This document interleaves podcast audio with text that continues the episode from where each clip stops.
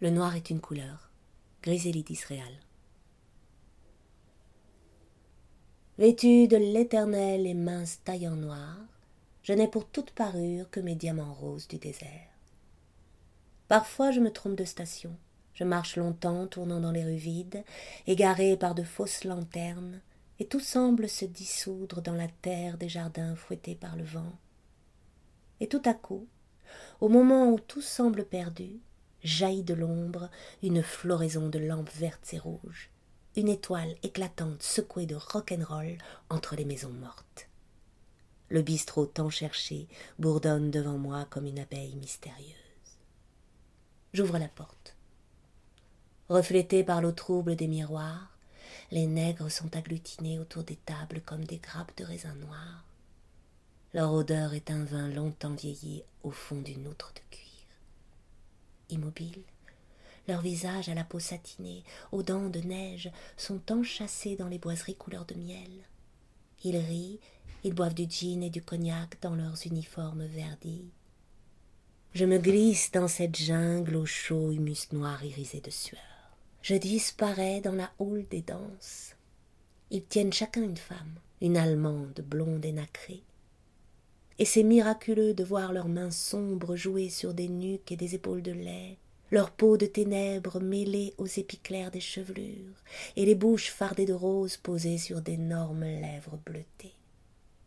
On entend hurler une voix rauque hors de jukebox, du fond des blouses gorgées de tripes et de désespoir.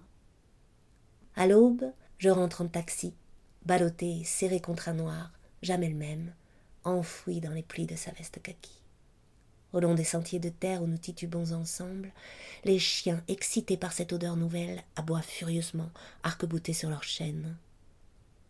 J'ai su plus tard que j'étais observé, avec quel étonnement, quel dégoût, et peut-être quelle envie secrète refoulée tout au fond de leur sèche âme allemande par toutes sortes de vieilles femelles aux yeux torves embusquées derrière leurs volets.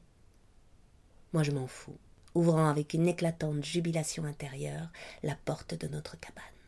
Le doigt sur la bouche, je montre au noir les petites têtes endormies sur le même oreiller.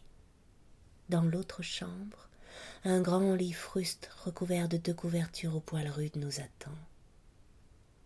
Jamais on ne m'a refusé des cadeaux, même s'ils n'étaient pas très grands, car l'âme noire est intimement liée à celle des enfants, et c'est pour eux qu'elle donne.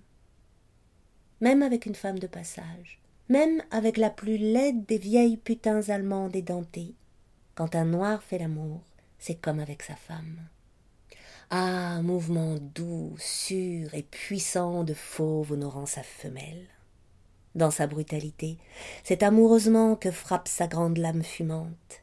Soumise, écrasée et baisée, je me venge des blancs, de leur petit cœur sec terminé en sexe débile.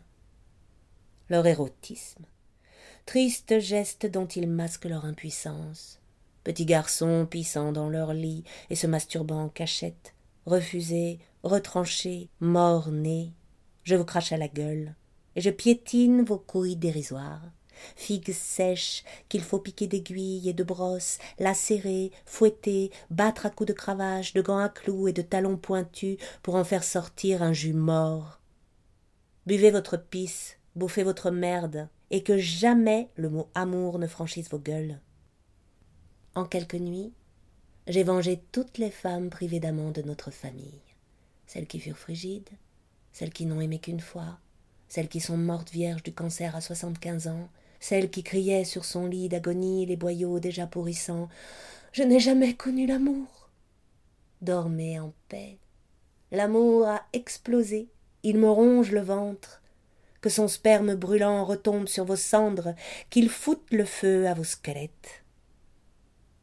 Je veux finir ma vie dans un vieux quartier noir, à Chicago ou à San Francisco, usée et pauvre, mais heureuse, entourée de musique, de danse et de caresses.